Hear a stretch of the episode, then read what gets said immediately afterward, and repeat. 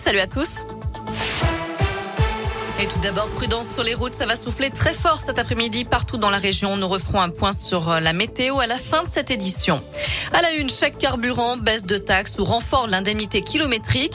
Le gouvernement promet d'aider les Français euh, face à la hausse des prix des carburants avec une mesure, je cite, simple, lisible et efficace que l'on pourrait connaître dès ce soir d'après plusieurs sources gouvernementales. Gabriel Attal, le porte-parole du gouvernement, a confirmé que plusieurs solutions sont à l'étude pour aider notamment les Français qui travaillent et qui prennent de plein fouet cette augmentation. Fin citation. Faut-il supprimer le pass sanitaire de ceux qui refusent une troisième injection de vaccin anti-Covid? C'est une piste qui fait son chemin d'après Gabriel Attal, mais aucune décision n'a été prise. Le porte-parole du gouvernement s'est exprimé tout à l'heure à l'issue du Conseil de défense sanitaire. Il a insisté sur l'importance d'une troisième dose de vaccin pour les personnes fragiles et les personnes de plus de 65 ans. Pour le moment, sur les 6 millions de personnes éligibles au rappel vaccinal, seuls 2 millions l'ont reçu. En bref, il se perd au milieu de sa propriété de 20 hectares. Un homme de 80 ans a finalement été retrouvé la nuit dernière à Saint-Étienne-sur-Chalaronne, dans l'Ain, après plusieurs heures de recherche. L'octogénaire égaré était blessé, mais en vie. Elle prend des coups de ceinture et de cuillère en bois parce qu'elle sort avec un garçon. Selon Dauphiné Libéré, une lycéenne du Nord-Isère se faisait violenter par ses cousins, mais aussi par sa mère qui la giflait et lui tirait les cheveux à cause de cette fréquentation. Ce sont ses camarades de classe qui ont donné l'alerte, s'étonnant de l'avoir couverte de bleu.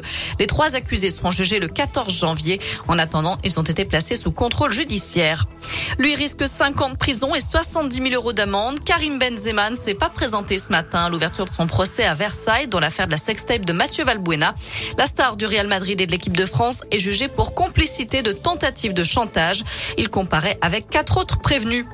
À retenir aussi cet appel aux dons lancé par l'Agence de la biomédecine. Avec l'entrée en vigueur de la loi bioéthique, les couples de lesbiennes et les femmes seules ont maintenant accès à la PMA, ce qui entraîne un afflux de demandes de spermatozoïdes et d'ovocytes conséquent.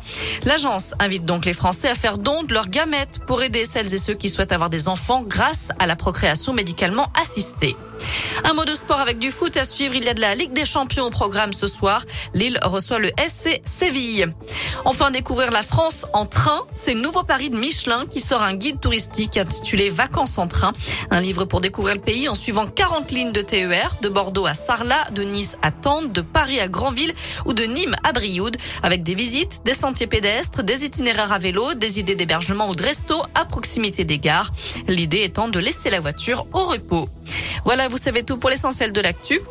On jette un œil à la météo pour cet après-midi. Je vous le disais, ça va souffler encore très fort dans la région. Des rafales allant jusqu'à 70 km heure sont attendues. Et surtout, la pluie fera son retour la nuit prochaine. Euh, pour cet après-midi, c'est donc pas mal de grisailles et des températures qui grimpent jusqu'à 22 degrés pour les maximales. Merci.